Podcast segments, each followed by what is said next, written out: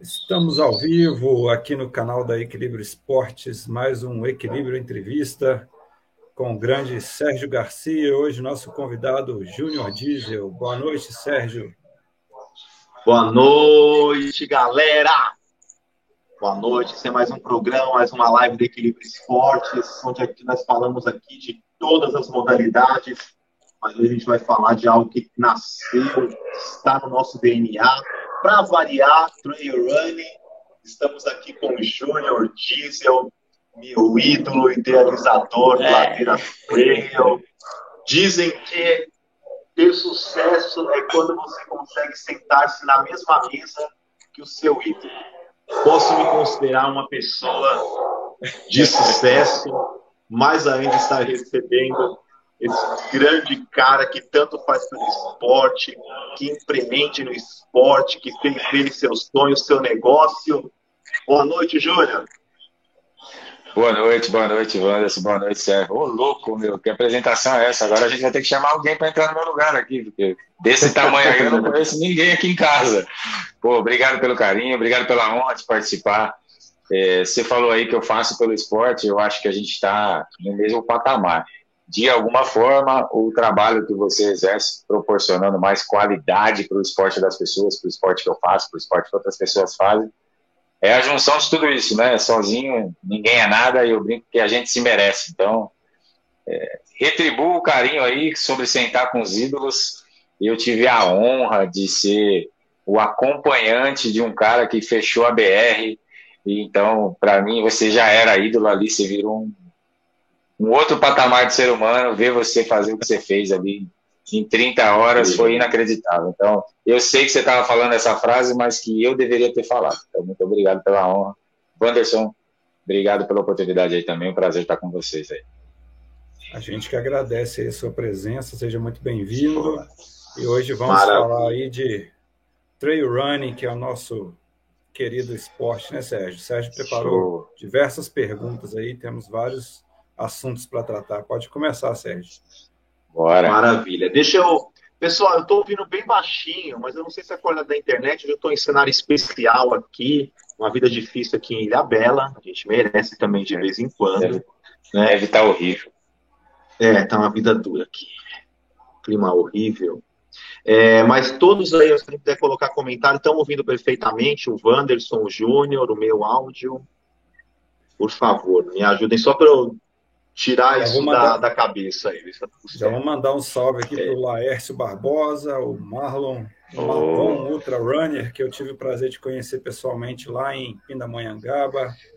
O Thiago está aqui, a conta do Ladeiras da Penha também. Está perfeito. Ah, então tá ouvindo bem. O pessoal está falando que está perfeito o som.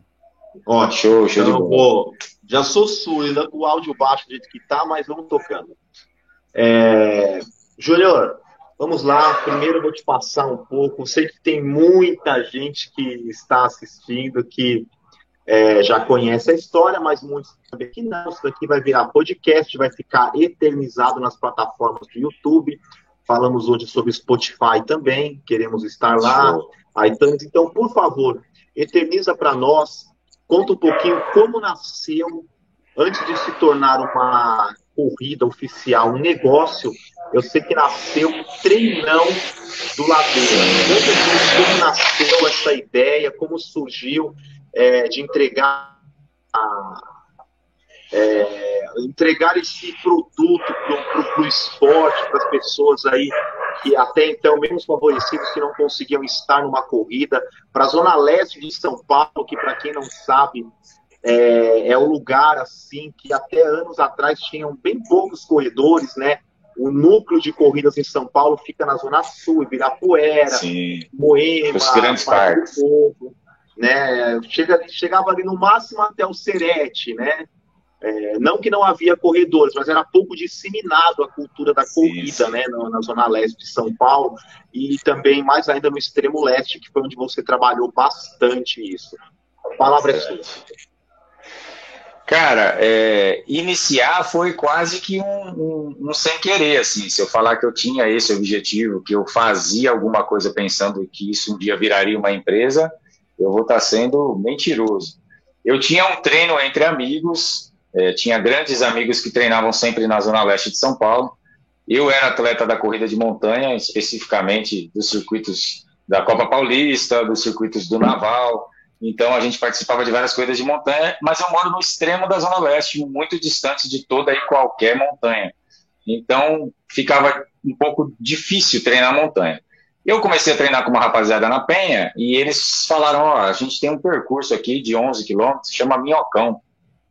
O nome não agradou muito, mas eu fui lá descobrir o que, que era esse minhocão. E o minhocão nada mais era do que um sobe e desce, então fazia essa simulação que a gente usa até hoje aqui nas camisetas ladeiras, fazia essa simulação de uma subida, descida, subida e descida pela região da Penha, que é mundialmente famosa por ter muita ladeira.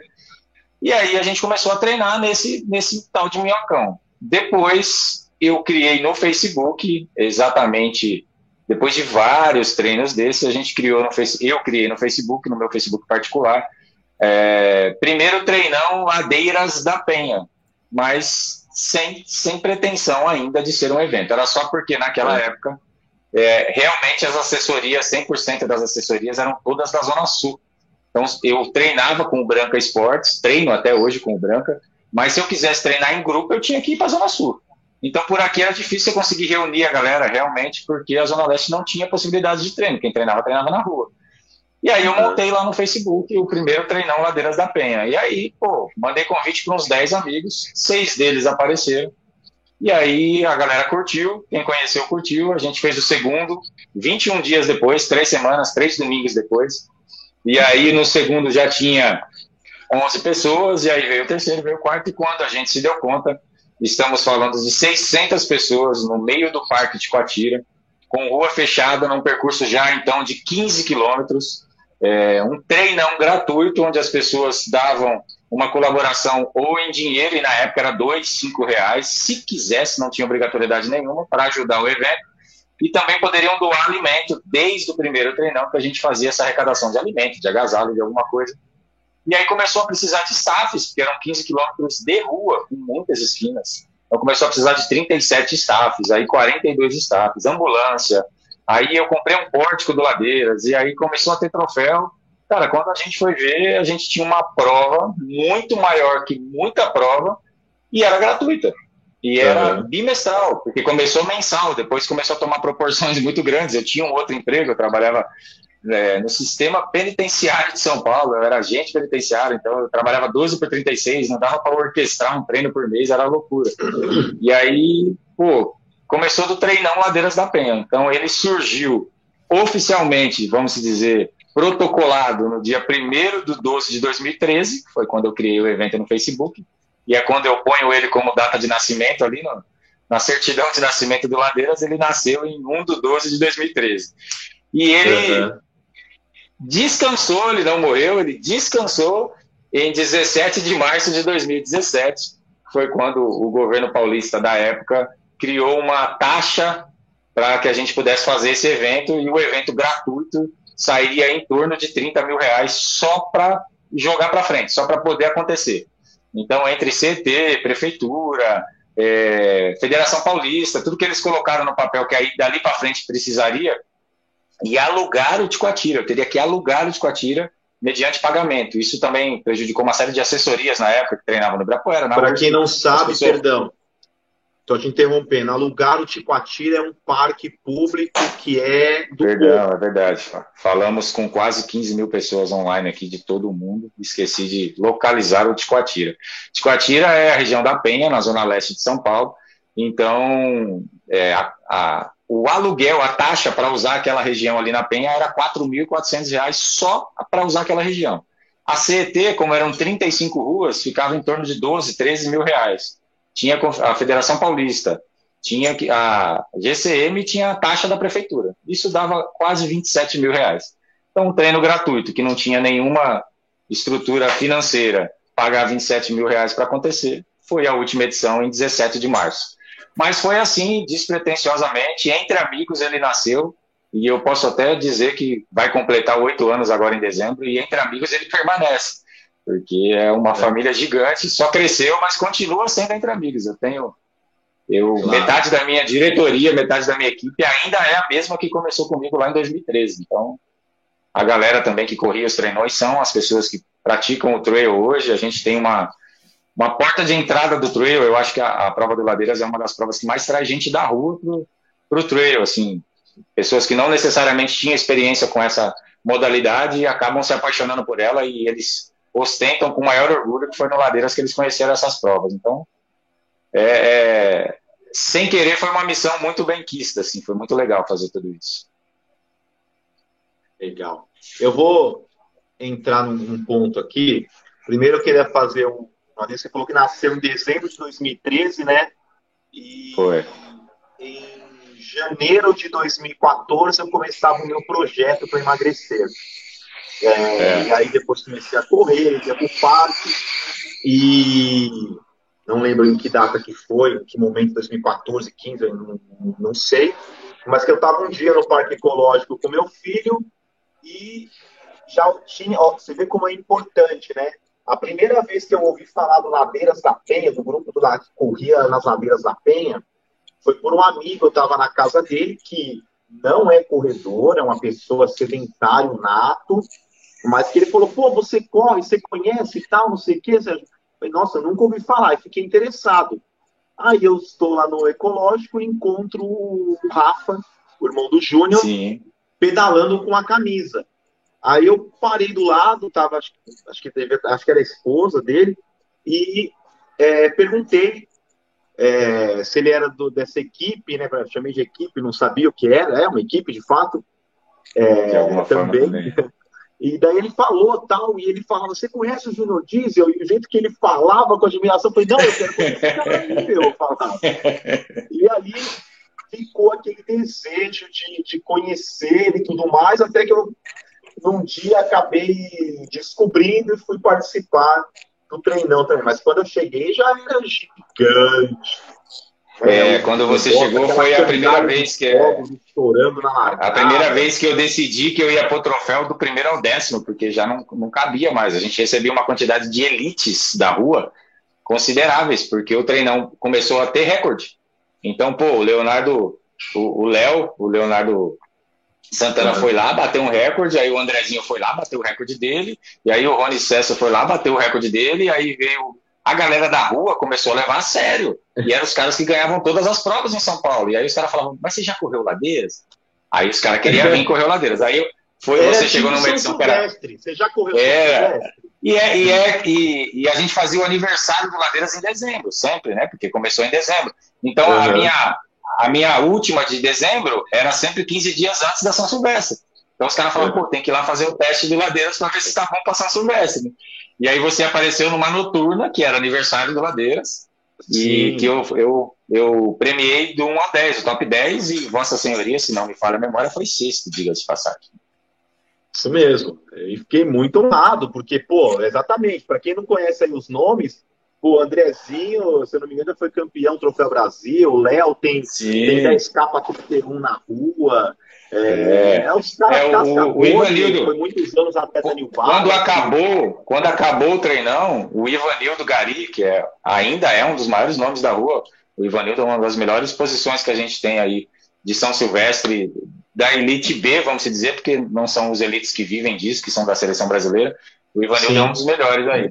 E o recorde nesse momento ainda é do Ivanildo, que é 50 minutos e 21 segundos, né? Lá nos 15 do Ladeiras. Então, os caras ganham a São Silvestre aí em 46, os 15 do Ladeiras está em 50. A gente está tem mais subida que a São Silvestre. é. É, quanto de ganho? Quanto Dá 330. 330 de asfalto montanhoso. É, mas é, é chato, viu, Wander? São 330 chato, porque, cara. É, são nove subidas, cara. Você tem, o Ladeira funciona mais ou menos assim, ó. O Ladeiras funciona mais ou menos assim: são dois eixos. Então a prova começa aqui e ela vai no eixo de cima, desce para o eixo de baixo, desce para o eixo de cima. São nove subidas com nove descidas. Então a última, a última ela tem 600 metros que a gente chama de ladeiras da, ladeira da cruz, porque ela finaliza numa igreja. Então para você ter, ter ideia da, da inclinação, é, quando você está na parte de baixo da ladeira você não vê a cruz que está a 600 metros para cima dela. É uma rua de asfalto, é, tem uma plaquinha embaixo avisando que nem todos os carros sobem. Eu já pus staff lá de bicicleta, os caras ficaram. Você coloca os caras de moto, os caras não. É terrível, não dá para fazer staff com Fiat Uno, porque o Fiat Uno não vai subir. Então é, é uma rua bem. As ruas de asfalto, mas é um asfalto bem montanhoso. E um dia a gente vai voltar lá, vai voltar esse treinão. É um dos objetivos é da vida. Mas se o Wanderson vier passear em São Paulo, está convidado a fazer o percurso. Ah, ainda está livre a rua para correr, né? Cara, sabe o que o Ladeiras criou? O Ladeiras criou uma piada sobre a brigadeira, né? Porque a galera corria o Ladeiras, e aí 15 dias depois ia pra São Silvestre. Todo mundo que mora em São Paulo ia pra São Silvestre. E aí quando chegava uhum. na Brigadeira, os caras subiam gritando: Brigadeira é doce, Brigadeira é doce, eu corri o Ladeiras. Porque, mano, a subida da Brigadeiro virava uma piada, né? Ela é longa, mas ela não tem altimetria. Então os caras subiam rindo, porque os caras tinham subido ladeiras, pô. Então virou uma piada. Os caras subiam a Brigadeiro cantando Brigadeiro é doce. Pra mim, Brigadeiro é doce. Subida é lá no Ladeiro. E aí foi criando essa lenda aí de que a gente era bom em subida. Júnior, não entra na parte piadas. Meu, eu passei tá. dois dias ouvindo as melhores piadas com esse cara. São sensacionais, mas ele não vai contar hoje aqui, senão tá bom, vai tá ter bom. muita audiência na live. Eu prometo, senão os caras do stand-up perdem o trampo. E é isso aí. É. Ó, nós, nós temos pergunta aqui, o Sérgio, eu sei que você já vai perguntar sobre a, as etapas, quantas etapas sim, tem, sim. o circuito, as cidades, enfim, mas aqui já tem uma pergunta aqui, ó, do Madon, Todas as provas trail são seu orgulho, mas qual delas você tem aquele carinho especial? Eu acho que são a, das suas aí, né? Qual a etapa que você tem maior carinho? Sim, sim, o Madon tá sempre nas nossas provas. Eu acho que ele correu todas as etapas do Ladeira já. Ah, mas ele não pode, cara. Já viu um, um pai falando do filho que gosta mais? Não pode. Os outros filhos ficam tudo chateados. Não dá, não dá. Na então, verdade é assim, cara. Eu tenho. Qual que você é... sente que o povo gosta mais? Cara, a galera gosta mais de extrema. Ela tem um diferencial, a prova de extrema. É, é a nossa etapa em Minas, então já gera um, um despertar de curiosidade na galera. A uhum. nossa prova com o maior número de inscritos em qualquer etapa é Santa Isabel. Porém, eu tenho a segunda com o maior número de inscritos em extrema. Em extrema, eu só tenho três distâncias: 7, 14 e 21. Santa Isabel eu tenho 7, 14, 21, 32 infantil. Então, a Santa Isabel ela ganha em quantidade, mas não é porque ela é mais benquista. Porque o meu público é 80% de São Paulo, da Zona Leste, a galera corre bastante. Então, Santa Isabel é mais próximo, é mais fácil acesso, é pertinho aqui da gente. Mas extrema, de alguma forma, é uma prova que a galera espera muito, assim, fica, fica querendo. Olha lá, ó, aí, ó, o criador de extrema aí, ó. Não criador, né? A prova já existia lá, mas o Dario Rocha é um dos atletas de montanha mais antigos aí, é diretor do Ladeiras. E ele chegou para mim e falou: Cara, o que você acha da gente fazer uma etapa lá em extrema? Não tá tendo a prova de extrema faz três anos. Eu falei: tá louco, velho? Quem vai para extrema, cara? É lá em Minas Gerais. Nosso circuito é aqui, ó. Suzano, Santos Isabel, Mariporã. Suzano, Santos Isabel, Mariporã. Não, vamos arriscar, eu te ajudo a fazer o percurso lá. Aí fomos lá, conhecemos o percurso antigo da K21, que na verdade tinha 16 quilômetros, o K21 tinha 16 quilômetros. E aí a gente ampliou com duas trilhas novas lá, que é a trilha da Juliana, que é um, um medo eterno que a galera tem dessa trilha, que é a última final para chegar no platô mais alto lá com mil, 1380, Dario me corrija se eu estiver errado, mas o platô lá dá 1380. E aí a gente foi, pô, levou o Celinho, levou uma galera. E aí o Celinho falou: ah, 21, cara, eu corri o K21 aqui, deu 17 eu fiz em 1,30, não sei, era uma coisa assim que o Celinho tinha feito. E aí o Celinho ganhou minha prova com 2,29. E aí ele chegou, ficou olhando pra minha cara assim, ó. Ele falou, o que, que vocês fizeram aqui, cara?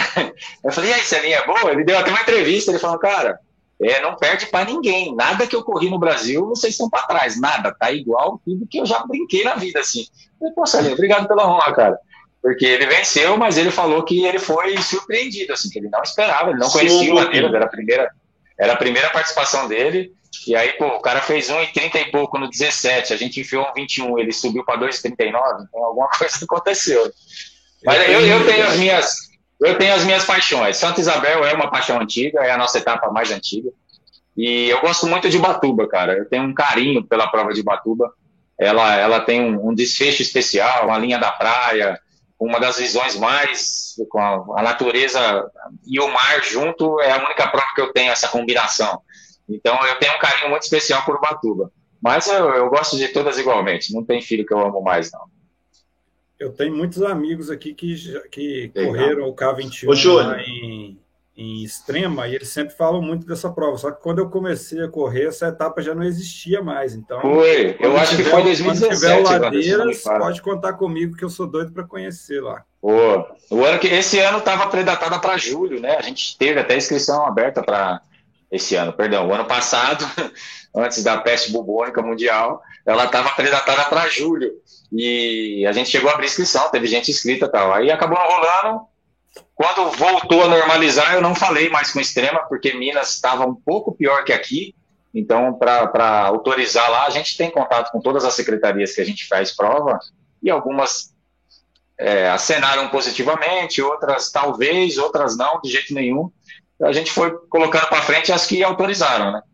Mas extrema ano que vem, se Deus quiser, no mais tardar em maio do ano que vem, a gente estará lá, se Deus quiser. Uma pergunta. Bom, primeiro deixa eu falar, o pessoal se for estranhar igual o Vani, mas você está de Adidas na, na live, cara, eu sou apaixonado por camisa de time de futebol, meu, sou apaixonado, não Essa... perco a oportunidade de, de, ter uma, de estar com uma. É, eu tinha uma vasta coleção, não tenho mais porque eu tenho dois predadores. Um é o meu filho que vai lá e surrupia algumas. Pai, deixa eu usar. Quando ele já tá usando, né? Fala, pega pra você. E o outro é quando o pessoal resolve roubar a casa, que daí eles vão lá e dão uma rapada também. Então, eu prefiro que meu filho use. Quando forem usar, ele já, já usou também. É... Menos mal que o furto é em casa, né? Quando é o furto em casa, é, é Então, entrando, tá? Eu tenho minhas paixões também, como e uma delas é o futebol. Sou viciado, assisto tudo quanto é jogo. É, e amo o cabelo de time de futebol, principalmente do cara aqui que ele é o cara. Não, vem mais, vem agora... mais pro lado. Não, deu... não consegui ler, não. Vem mais pro lado aí. Ronaldo? Ronaldo? Ah, deu pra ver? sim. Ronaldo. Agora deu, agora deu. E agora teremos a honra de vê-lo novamente na sua casa no United. Mas voltando a falar de, de trail, ô Júnior, eu certo. sei que o assunto aqui são as provas e tudo, mas é, e eu não gosto nunca de ficar preso só a isso. É, você falou de algo que aconteceu nos treinões da prefeitura tal. Eu acho, cara, impressionante como é, os secretários de esporte, é, como a nossa cultura é, do brasileiro apoia o esporte. Mas é, cara, é assim impressionante, é de uma finesse. É muito fácil praticar esporte, disseminar o esporte Sim. no Brasil. Só não faz quem não quer. Não é à toa que a gente é o país que tem menos obesos no mundo, que mais pratica esporte no mundo, que está sempre em primeiro lugar nas Olimpíadas. Não, pera, o Brasil. Então, é, é assim, é ridículo, né? O que a você não estava falando dos Estados Você não estava falando dos Estados Unidos? Não, não, não. É, ah. Porque assim, cara, é complicado. Que nem eu tô aqui para fazer o pico do Baipito, eu tô aqui no pé dele, aqui hospedado, né? E a primeira coisa que me falaram foi: não, não pode mais subir sem guia, porque o pessoal se perdia muito, sabe? Aí, então, é o que, que acontece? O, o, hoje, aqui no Brasil, em tudo quanto é lugar, é o famoso tirar a bunda da seringa. Ah, deu um problema ali, vamos arrumar o um problema? Não, vamos cortar. Aí não tem mais problema. Né? Então, é ridículo que o cara ocupa um cargo de secretário de esporte. É, então, pessoal, quando vocês forem votar, analisem. Analisem se o governo atual se preocupou com aquilo que você gosta, com a saúde é, internet está meio ruim. É a minha, de vocês? É, eu, eu parei de ouvir você, mas vamos lá. Agora sim. Wanderson? Tá. Mas sim. quando vocês forem votar, analisem se né, o governo atual da, da sua cidade, se ele se preocupou com o esporte, com a educação, com a saúde, quais foram os projetos. Pesquisa, dá uma olhada, entendeu? Não, não, não, vou, não, fica preso a cinco minutos de horário eleitoral gratuito ou que algum amigo te falou, bota nesse cara que ele é gente boa, não. Dá uma pesquisada. Qual o projeto de governo que ele tem para apresentar, você for escolher. Porque é só assim que a gente vai mudar isso, que eles vão entender que o fato deles fazerem algo como é, não permitir uma prova, sabe, fechar um parque, eles vão receber retaliação nas urnas. Temos que aprender que todo o poder emana do povo. Como aqui não é programa político. É, mas internet, você vai falar de política, a tua internet está até caindo. É, pois é. mas não falei, né? O partido aqui é o Brasil. Não tem nada com A e B. Por favor. É, e como é, Júnior, empreender no Brasil? Porque, como você disse, era se tornou um sonho de atleta e você era um, um atleta, como eu costumo me, me chamar, um amador esforçado, né? Sim. Até que é, começou a se tornar negócio. E eu sei que chegou na bifurcação, eu conheço a história, aonde você teve que escolher direita ou esquerda, ou continuava no seu trabalho que te consumia horas, né, que era, tinha uma escala Sim. complicada, ou você abraçava empreender nesse negócio chamado é, corridas no Brasil, que nós sabemos que não é fácil. Não era antes de uma pandemia, agora nós temos visto é, que piorou 100 vezes mais. Né? Não tem é, fala um pouquinho disso, como é e o que você espera? Conta um pouco aí. Cara, é, eu, eu acho que dispensa explicações do quanto é difícil empreender no Brasil, seja você empreendedor do que for. Imagina empreender algo que não só a política, mas 99% do país assiste como supérfluo. Né? Então é muito difícil. A atividade física é obsessão para nós três aqui e para mais meia dúzia que está assistindo.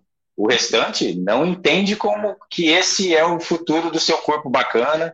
É, tem um, um, desses caras das antigas aí que diz que o corpo é um troço tão interessante que se você cuidar, ele dura a vida inteira. E é mais ou menos isso, né? A gente não, não leva a sério o nosso corpo, a gente não se preocupa em cuidar. Então, empreender no Brasil com esporte é, é, eu achava que a minha profissão de risco era quando eu era agente penitenciário. Eu não saí de nada, aquilo lá era mamão. Profissão de risco é ser empresário da área de corrida. Porque, olha, o Ladeiras vai para oito anos. E eu posso bater no peito e desafiar qualquer um que estiver assistindo, seja de qual secretaria for, de qual cidade for, qualquer pessoa que passou na minha história. Acha para mim, em oito anos, algum patrocínio financeiro que eu tive. São oito anos levando no peito, no peito, porque a minha equipe é de, de amigos que entendem e trabalharam muito pagando do bolso, então, Ladeiras foi construído não só do meu sonho, do, do, meu chororô, porque eu sou emotivo e fazer corrida me emociona, encontrar pessoas me emociona. Eu amo fazer o Ladeiras, e independente se ele dá dinheiro ou não, porque eu fiz muitos anos sem ele dar dinheiro e não era por isso que eu faria. Então, eu gosto da energia que me gera estar estar com pessoas. Eu, eu, sempre fui um cara que organizou, eu organizei a gincana da escola, eu organizei os campeonatos da rua, eu organizei a, as aulas das academias que eu dava, juntei todas as academias e fiz um aulão. Eu era esse cara, sempre gostei disso. E aí, quando eu decidi sair do sistema penitenciário, que eu tinha uma estabilidade, aquilo que a minha mãe, que a minha avó, que todas as minhas vizinhas sonhavam para os filhos, eu tinha. Eu tive por anos. E aí eu falei, e agora? Eu saio e perco essa estabilidade, e aí uma prova minha não paga o meu salário, e eu só tenho uma prova a cada três meses, como é que a gente vai fazer? Mas se eu sair, me abre a oportunidade de ter uma prova a cada um mês e meio, vai sobrar tempo. Pô, vamos arriscar. Aí beleza, o Ladeiras vinha numa ascensão. A gente estava muito bem, obrigado. Aí agora ele teve uma queda. E aí eu não tenho salário, eu não tenho estabilidade. E aí você vai trocar ideia com o secretário, é, a obrigação dos caras seria te ajudar. Eles têm até uma moeda para isso. Para exercer o esporte dentro da cidade, existe uma cota financeira para isso. Mas essa cota não é exercida. O atleta da cidade não tem apoio. Em várias cidades, o atleta pica da cidade, o elite da cidade, não sabe o que é um dinheiro da Secretaria de Esporte, que é uma passagem bancada para ir com uma KTR, com ladeiras, com indoor. Os caras nem imaginam porque não existe essa preocupação. Mas tem essa grana, por menor que ela seja, ela existe. Então aí você chega num cara e fala: tudo bem, quero trazer uma prova para sua cidade, são mil pessoas. Eu vou movimentar em três dias na sua cidade de 10 mil pessoas, 12 mil pessoas, eu vou movimentar em três dias mil pessoas aqui consumindo, comprando, abastecendo o carro, indo no mercado. O meu PIB em três dias aqui vai ser maior que o seu do mês. O que, você pode fazer por nós? Ah, a gente assina o papel e você precisa de um palco? Vocês usam palco? Aí eu falei, não, é que as estruturas eu já tenho, cara. Vocês têm ambulância? Ah, a cidade não tem ambulância. Aí quer dizer, são é, 41 etapas do Ladeiras realizadas, nas quais em 41 etapas eu tive que bancar o, o gradil, o palco, a ambulância, a equipe de staff. Aí, pô, tem cidade que você é favorecido é, porque o cara consegue a ambulância.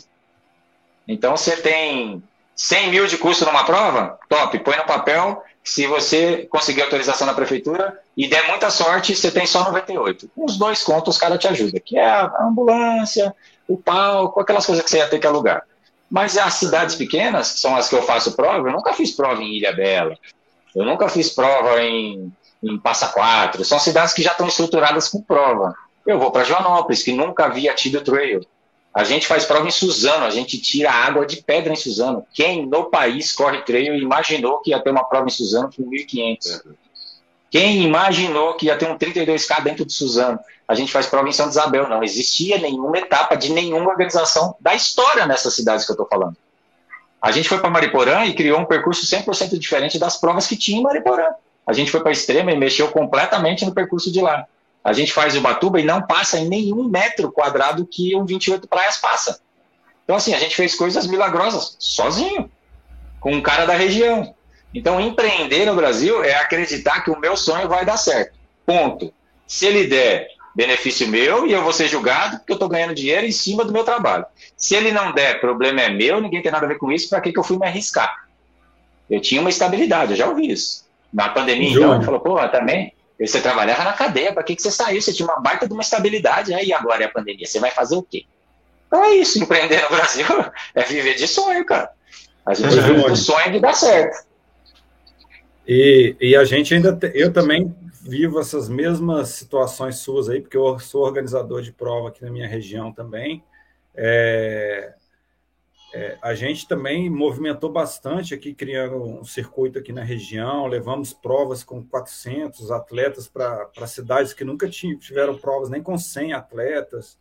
Sim. E, mas, assim, aqui a gente exige da, das prefeituras é, o nosso circuito, inclusive, era bem disputado. Assim, os lugares que a gente fazia, é, as prefeituras sempre quiseram que a gente voltasse, mas a gente sempre exigia alguma contrapartida, cronometragem, é, premiação, alguma coisa assim. E vem dando certo. Mas aí, a, além desse, desses problemas que você falou aí da falta de incentivo, ainda aqui, por exemplo, a gente convive muito com a cultura do corredor achar que o organizador tem que fazer trabalho filantrópico, né? Que ele não pode ter sim, um, sim. um, trabalho dele. Não, se é um crime. Convive com isso também.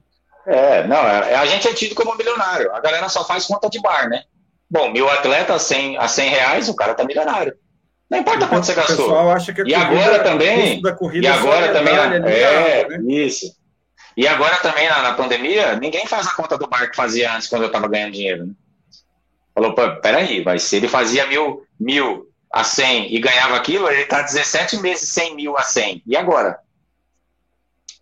Aí a conta só vale quando é benefício, né? O nego só vê as pingas que você toma, os tombos que você toma, não, as pingas sim. Então é muito difícil, cara. É, ainda tem uma outra problemática, que é o fato de que, às vezes, é, você está voltando na cidade pela segunda vez, e aí, de repente, você fez um baita trabalho. E eu tive esse problema. Em várias etapas que eu mandei muito bem, aí eu, eu, eu falava para mim mesmo, falava, puta, agora na segunda, no segundo ano do cara eu vou para cima. Pô, movimentei a cidade dele, aí troca o secretário. Volta para estaca Nossa, mas eu, eu, Aí eu volto para estaca zero. Eu volto, tudo bem, eu fiz um trabalho aqui no ano passado, cara, legal. Aí o que, que você precisa? Eu falo, eu preciso disso. Ah, cara, a gente consegue autorização eles já acham que é o, o, talo, assim, é o máximo que você pode conseguir é, é a autorização. Então é lógico, cada um tem sua particularidade. Talvez eu esteja falando da realidade do Ladeiras. Existem Quer dezenas de outras provas. você fazer um evento esportivo na cidade para eles é um benefício, né? Teve uma cidade que eu sempre sonhei em fazer prova e não rolou, e possivelmente não vai rolar. Eu sentei com o cara e falei: o que, que você acha que você consegue me ajudar? Ele falou: ah, eu te dou autorização. Eu falei, não, mas a autorização, é, já vim trazer o ofício para isso. Né? Ele fez, não, mas a autorização aqui nessa cidade ela é cobrada. Eu falei, como assim? Ele falou, ah, tem uma taxa da autorização, eu tenho uma porcentagem das suas inscrições e eu tenho uma equipe na cidade de 26 atletas que você tem que me dar cortesia. Aí eu levantei, cumprimentei ele e falei, muito obrigado, boa sorte. Ô, Pô, na minha cabeça, na minha cabeça eu ia trabalhar pro cara e ainda corria o risco de eu ter que pagar ainda. Porque não ia fechar essa conta nunca. Não ia fechar nunca, nunca, nunca. Mas ele falou que era, era, era a cidade dele, ué. Ele falou assim, na minha cidade, então tá, capitão do mato. Eu errei aqui. Uma das vantagens que a gente tem, tem aqui, eu acho que não, acho que não existe aí no... E mais perto do que imagina. Júnior, é, vamos lá. Volta das corridas. Eu sei que já temos etapa confirmada, protocoladas aí para acontecer. Até arrepia, filho. Até arrepia. E eu sei que você também está assistindo já a retomada Brasil afora e deve estar tá vibrando aí com isso acontecendo. Primeiro, Olá. o que, que você tem visto nessas retomadas? O que, que você tem achado? Cara, é, é, são, são cenários diferenciados, né? Eu tenho, eu faço parte da Abracel, a Abracel é a Associação Brasileira de Organizadores de Corrida do país. Então a gente tem mais de 90 organizadores do país lá no grupo e esses organizadores também estão voltando. Então lá no Amapá está tendo prova, em Goiás está tendo prova, em Floripa está tendo prova e a gente vai assistindo. Então a gente assiste a dois cenários. O cenário da rua, o cenário da rua proporcionalmente sempre foi maior, é óbvio. Então, uma uhum. corrida de montanha, uma corrida de montanha tipo São Silvestre tem 1.500 pessoas. E uma corrida de rua básica tem 10 mil. Então, obviamente, proporcionalmente, essa volta está é, tá sendo maior na rua. Então, as pessoas que organizam prova de rua estão tendo um volume de gente maior. Não sei se isso é devido à dificuldade que o montanheiro tem para treinar, ele depende de grupo, ele depende de viagem, alguns lugares fecharam, a galera do grupo parou de treinar e o cara da rua não. O cara da rua ele continua treinando, ele faz os 5, 10, ele não para. Então hoje, hoje eu tive o prazer hoje de sentir uma emoção que me emocionou, que foi de ver uma prova em Itaquaquecetuba, interior do interiorzinho aqui da cidadezinha vizinha. Teve uns 5 kmzinho lá, 5 kmzinho. E é uma prova com pórtico, com largada, com buzina, com moto, com premiação. E, e hoje não era o júnior atleta que estava lá se emocionando. É, teve um lado atleta que arrepiou, mas era o júnior organizador sentindo uma energia, sabe? Assim, de falar, porra, tá voltando mesmo, cara. Isso aconteceu aqui, eu tava aqui. Tinha mais de 500 pessoas nessa provinha em Itaquá. Era 5 KMzinho, uma inscriçãozinha de 49 reais, 100% revertida para casa da criança, que é uma casa de apoio lá. Mas é, foi muito gostoso sentir isso. Então, assim, quando eu falo de dois cenários, é porque eu estou acompanhando o trail voltar. E, e a galera do trail está voltando um pouco mais lenta. Eu sinto que o trail está voltando um pouco mais lento. Mas estão todos muito empolgados. Todos estão treinando, nem todos estão voltando. Então, eu acho que a gente tem uma vantagem melhor para organizar provas, por ter uma quantidade menor de gente. A gente talvez consiga facilidades para autorização, mas é, se baseando em São Paulo, a gente tem um governador que declarou abertamente que a partir de 1 de novembro não haverá mais restrições de público. Para nada. Né? Então, ele mesmo, governador de São Paulo, fez uma prova, que era uma prova teste, uma prova protocolo, para 1.200 pessoas na Marginal Tietê. Tudo bem, teve teste PCR e tal, mas era uma prova teste para ver como se comportavam essas 1.200 pessoas. Foi autorizado, teve um ok, ficou tudo lindo. Se o governo do estado tem autorização para fazer uma prova de 1.200, eu também teria que ter. Mas tudo bem, eu só vou ter primeiro de novembro. Então vamos partir do princípio que a, partir de 1 de novembro eu acho que o mundo solta. Infelizmente, uma grande parte ainda depende da mídia, né? Só acredita que, que a coisa tá boa quando a mídia falar a coisa tá boa. Quando a mídia fala a coisa tá ruim, a pessoa fica ruim também. Mas eu acho que tá voltando. Eu vejo isso com muito estou vendo aquela retomada dos sonhos que eu postei, você, Sérgio, postou, uma galera que a gente pegava um vídeo qualquer e postava aquele vídeo de uma galera saindo, assim, 10 mil pessoas saindo de alguma coisa e falava, quando as corridas voltar vai ser assim. A gente sonhava com aquele momento das corridas voltando, né? Todo mundo soltou esse vídeo uhum. na rede social. Não, não está sendo assim, não vai ser assim. Tá todo mundo ainda. Eu treino, mas eu não treino um grupo. Eu treino, mas eu treino com o meu grupo. Mas eu acho que está bem forte isso, assim, tá todo mundo a procura, pelo menos pelo Ladeiras, ela já está gigante. Assim. Estou tendo equipes voltando a falar comigo. Tudo bem? Como é que é para escrever Legal. equipe? Eu falo, graças a Deus. Porque quando a gente tentou voltar lá no ano passado, a gente chegou a fazer uma prova em novembro do ano passado, dentro do MTB Festival, que era o festival de bike. Quando a gente voltou, eu não tive um grupo me procurando. Uma assessoria perguntando se podia montar é, tenda. Nenhuma, nenhuma, nenhuma mesmo. Ninguém de equipe me procurou. E agora, deixa já um monte de equipe me chamando e um monte de equipe perguntando se. Pode falar. É que o meu fone desligou, eu estou ouvindo você pelo celular que, está aqui. Peraí. Me ouve? Fala aí, não. Me fala ouve? que eu estou ouvindo pelo celular, até eu achar o fone certo aqui. Tá. É, deixa eu fazer uma pergunta. O, nas provas do, ladeiro, do Ladeiras, falando em protocolo, vai ter que ter teste de Covid? Peraí, Sérgio, vou te pedir um segundo, peraí.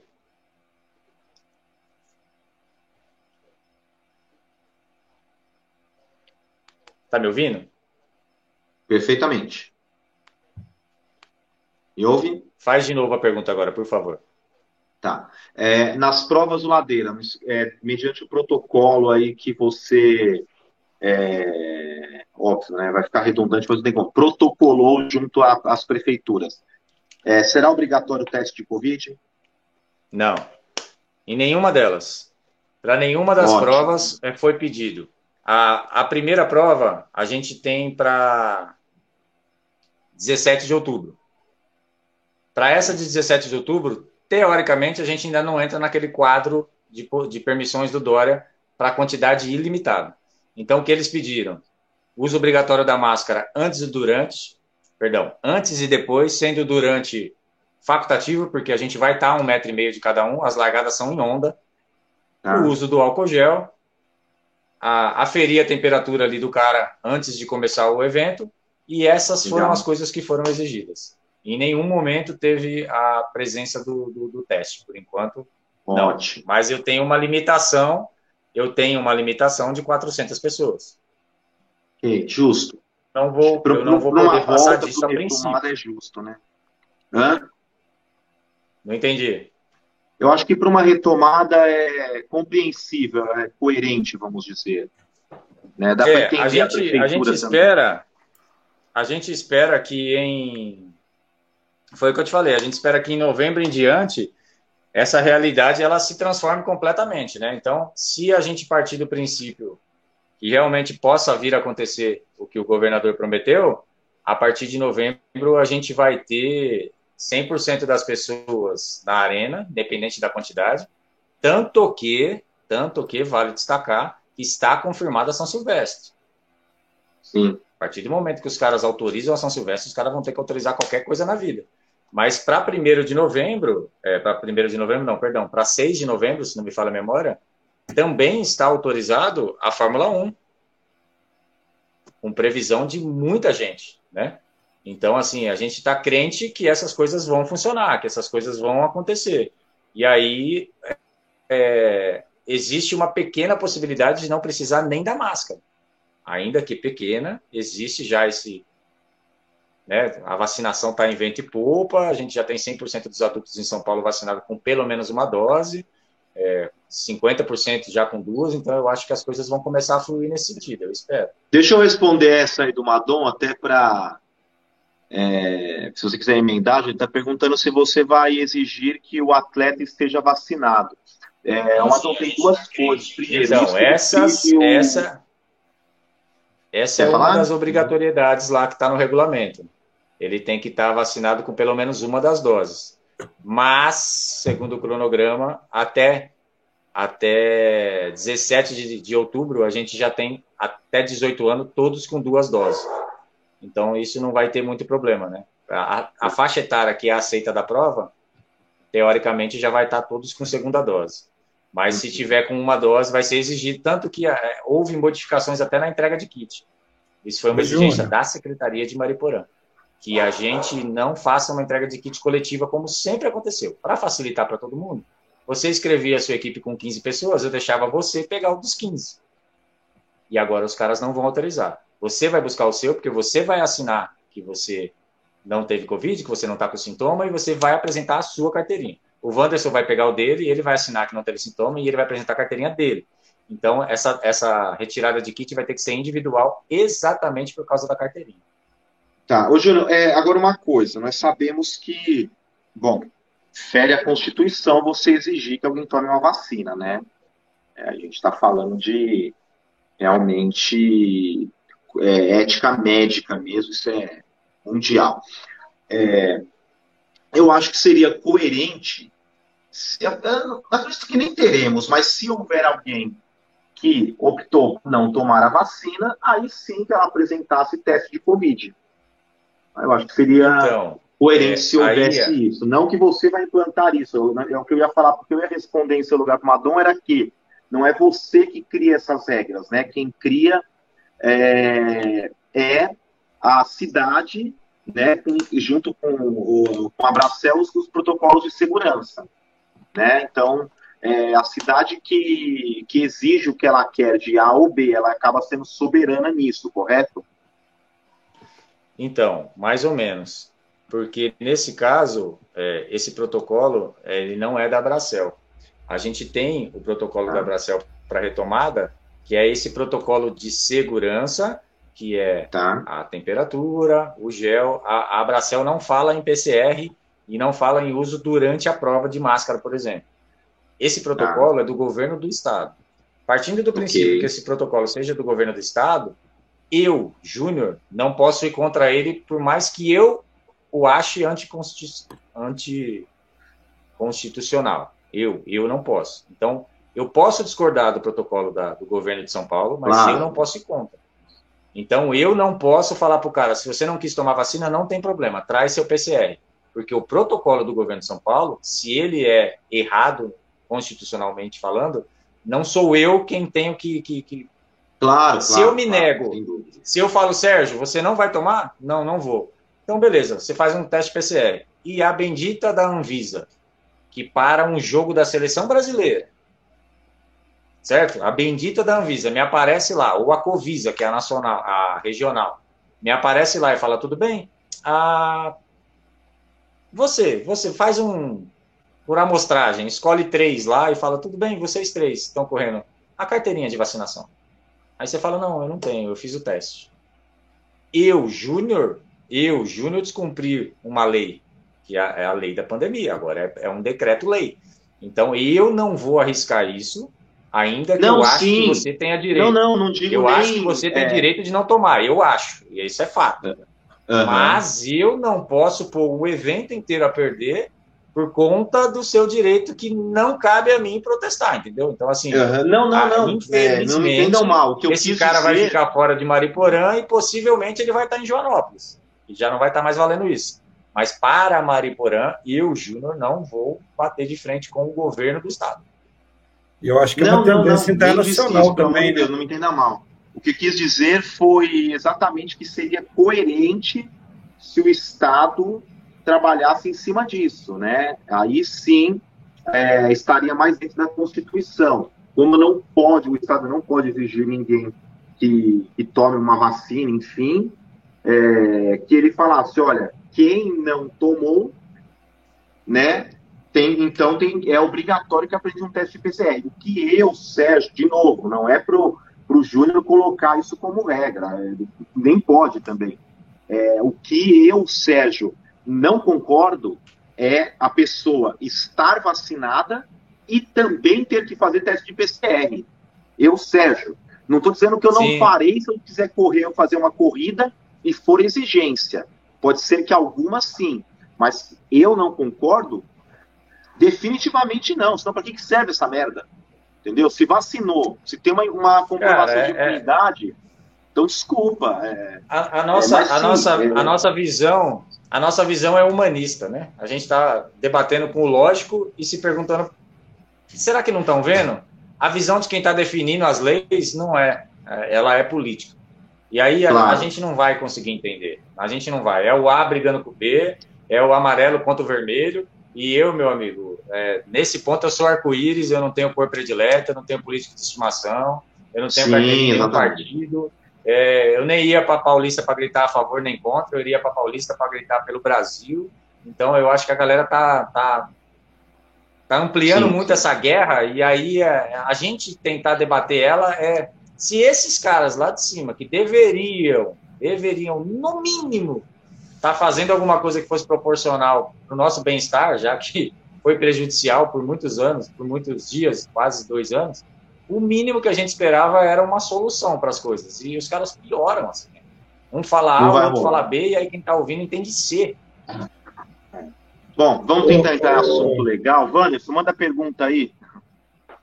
Vamos falar é, de. Júnior, sobre os protocolos da Abracel. É, em provas que eu que eu estava acompanhando em Santa Catarina, como Mountain Dew, eles não permitiram é, a participação de atletas acima de 60 anos. Vai ter alguma restrição para esse público, é, pelo menos nessa primeira prova agora em outubro, ou não? Então, eu não tive isso diante do protocolo, é o que eu falei. Eu sou da Abracel, mas eu estou seguindo o protocolo do governo do Estado. Então, diante do protocolo do governo do Estado, eu fechei um protocolo com a Secretaria de Mariporã. Mandei o meu protocolo para lá e Mariporã falou: beleza, se você fizer isso aí, tá valendo. A gente não tem essa restrição. O que eu fiz pessoalmente, eu tinha categoria 60 mais, 70 mais. Essa categoria agora tem 60 mais primeiro colocado. Acabou. Eu, eu por enquanto, não vou é, fazer campanha para os caras estarem lá, porque aí também eu, eu, não sou tão besta. Eu, eu acredito que a vacina funciona, eu acredito que já dá para fazer a prova, mas eu não vou criar uma categoria 70 mais nesse pé que está a coisa. Não vai botar a mão né? no fogo, né?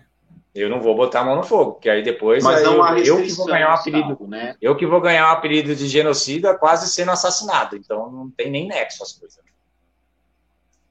Mas não há não há restrição no estado, né, para isso. Não há restrição no estado, não. Tanto que não há para estádio, se o estádio voltar, não há para o cinema, não há para o shopping, então não, não teria muito nexo, né? Essa não tá. tem na academia, Vamos não lá. tem no parque, 17 de outubro, então, retomada a primeira etapa do Ladeiras, Mariporã, correto? Sobrevida, retomada Fênix. 17 de outubro, okay. Mariporã, Pico do Olho d'Água.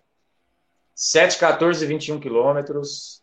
É, e a prova Kids também. Vamos tentar aí ver se a criançada também aparece, porque os pais, eu acho, como pai, que eu também queria pôr meu filho numa corridinha essa hora, eu também queria que ele voltasse a brincar, a participar. Então, é óbvio que, como um vendedor de sonhos, eu quero vender esse sonho para a molecadinha também, para que eles possam estar lá. O pai já vai, a mãe já vai, vamos levar o pequenininho para ele participar. Então, 17 de outubro, Mariporã, as inscrições estão abertas lá no site www.ladeiras.com.br, são vagas limitadíssimas. Partindo do princípio que na última prova a gente teve 1.100 e agora só tem 400, são vagas limitadíssimas. Legal. É, eu tinha mais perguntas, deixa eu dar uma olhadinha Como está o andamento da, das inscrições, Júnior? Porque na, aqui a gente retomou as provas também e eu estou percebendo que o pessoal ainda está um pouco receoso. Não sei se é por causa da situação da pandemia ou se é por causa da, da que eles ainda estão com medo de, de ser cancelado o evento. O que, que você, como é que você está vendo aí? Cara, ela tá mais, mais lenta do que eu gostaria, mas está no ritmo que eu projetava. Então, eu acho que a gente chega nos 400 e vai passar um pouquinho, vai ficar nego de fora, mas eu não acho que a gente chegaria no mil mesmo que eu pudesse, entendeu? Porque foi o que eu te falei. As pessoas estão voltando, mas elas estão voltando no ritmo delas. Então, essa pergunta eu me faço há um ano. As pessoas não estão indo porque a coisa financeira ficou brava? As pessoas não estão indo porque elas realmente estão com medo de ficar doente, ou as pessoas não estão indo por um simples status no Instagram que pode cancelar. Então eu não sei se são os três, se são dois desses três, mas assim, elas estão treinando, mas elas uhum. não postam. elas estão é gastando. Eu acho que é um pouquinho de tudo, hein, Júnior? É, mas Hã? eu acho que o principal é o medo do cancelamento, porque teve muita prova sendo marcada. Olha, Wanderson, eu, eu sou um cara eu sou um cara bem complicado para pra, as redes sociais, assim, me, me, incomoda o comportamento lá, né? Porque a galera é uma coisa lá que não é no, no, no, ao vivo. Então, se eu treinar sem máscara, eu vou tirar foto sem máscara.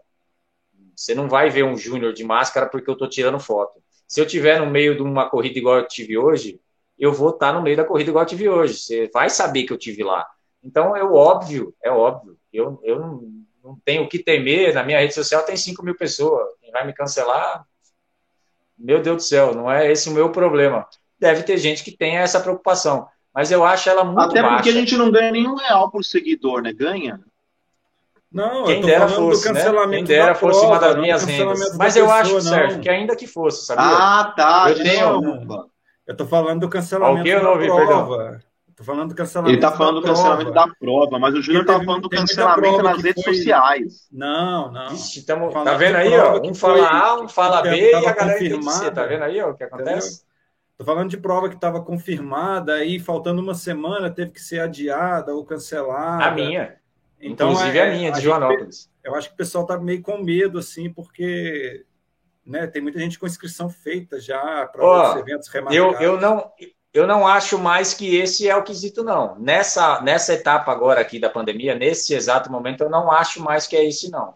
Porque o ano passado aconteceu. Eu tive uma autorização de Joanópolis, São Paulo estava na fase amarela, eu tinha autorização para fazer evento com uma limitação de pessoas, com largada em onda, mais ou menos igual a gente está agora.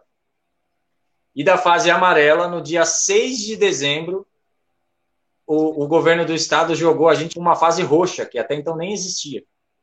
Então a minha prova era 13 de dezembro, 13 de dezembro, tinha autorização de todo mundo, e o secretário falou: não, fica tranquilo, dá para a gente fazer, porque hoje já é dia 6, não saiu nada, pois no dia 6 à tarde saiu.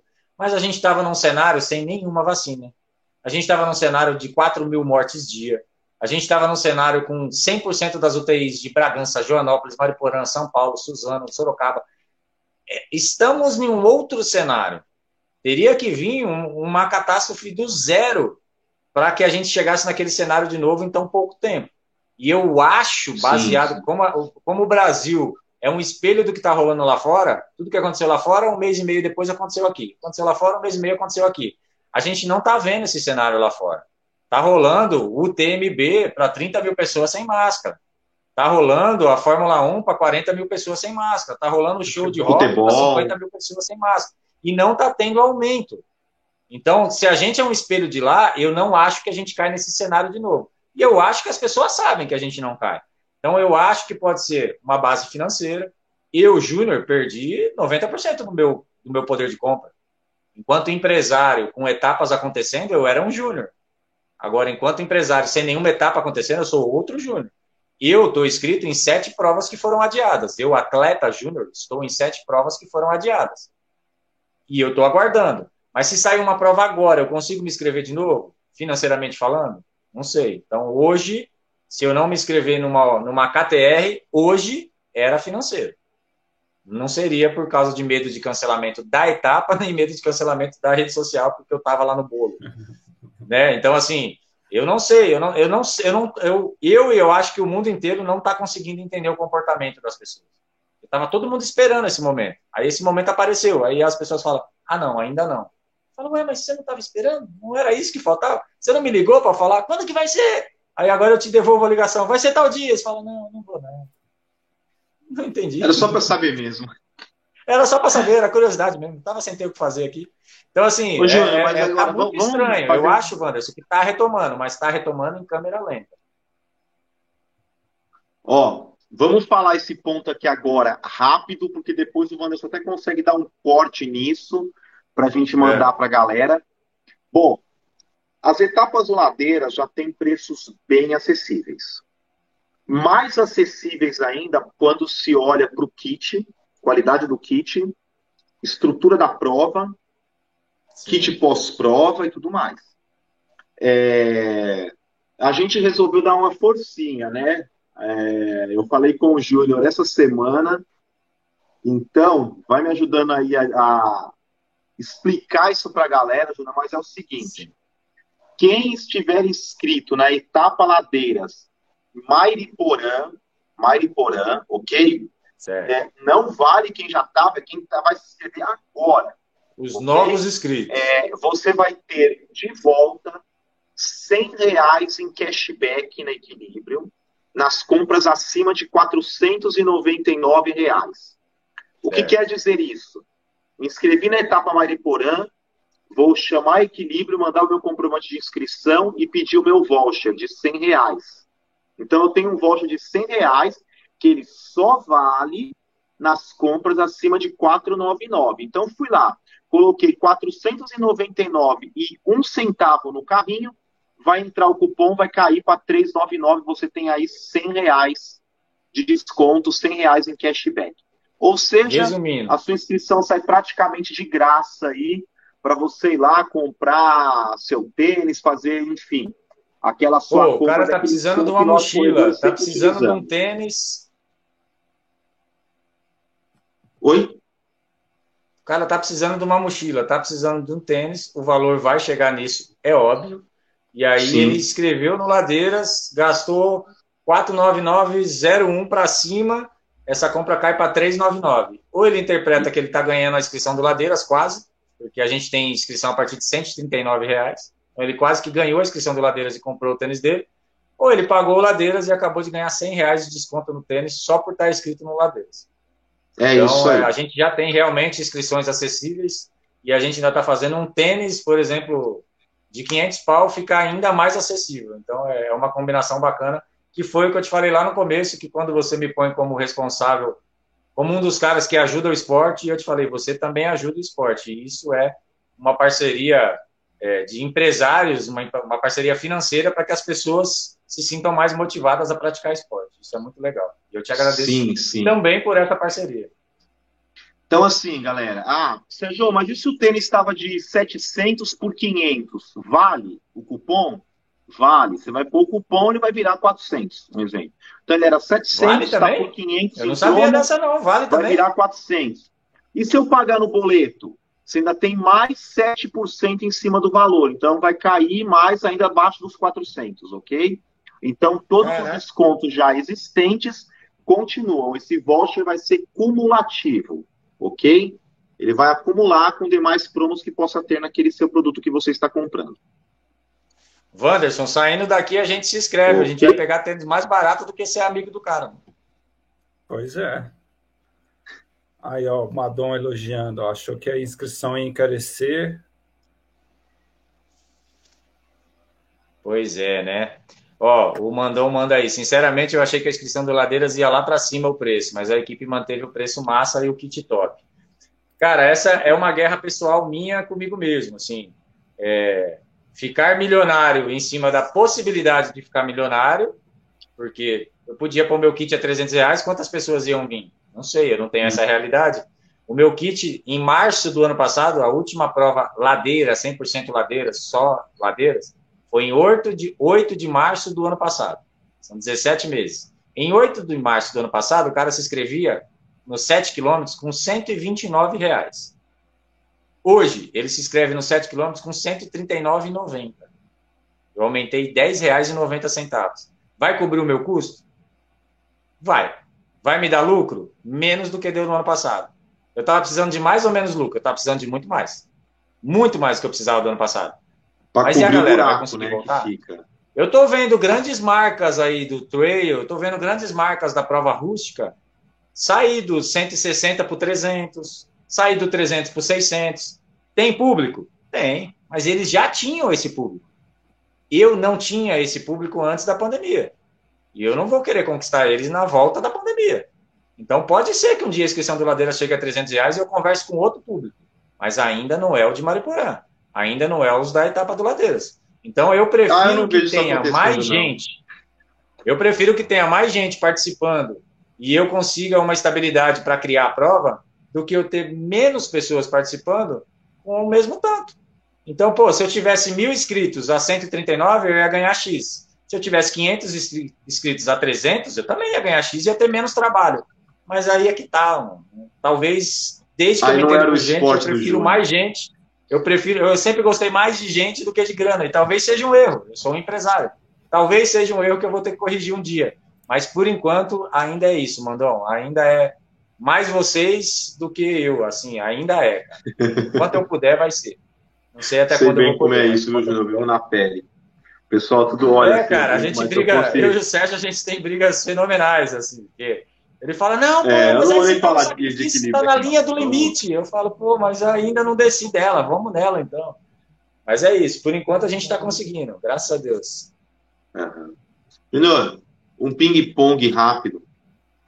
Cara, um, um sonho como empreendedor, como organizador do Ladeiras, algum sonho que você tenha?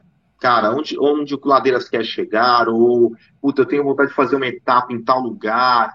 Um sonho. Um sonho como empreendedor. Cara, eu tenho algumas linhas de sonho. É, uma delas tem a ver com esse lado beneficente, que é meu, ninguém me tira. E o meu sonho era ter uma empresa é, com, com, uma, uma base, com uma estrutura suficiente para que eu pudesse contratar muita gente. Eu queria ser um empreendedor que contrata, assim. Eu tenho tanto amigo, gente boa, eu tenho tanta gente que podia estar trabalhando e que eu podia estar pagando, e eu não tenho essa condição, e eu acho que é o meu sonho. Contratar uma galera assim, chegar no final do ano e falar: porra, eu mandei cesta para meus 60 funcionários. Era o meu sonho. Enquanto empreendedor, primeiro porque se um dia eu chegar a 60 funcionários, eu estou com uma estabilidade financeira que eu não preciso mais me preocupar. Teoricamente, se eu tenho uma empresa com 60 funcionários, a coisa está fluindo e eu estou bem financeiramente. Então, é óbvio que o sonho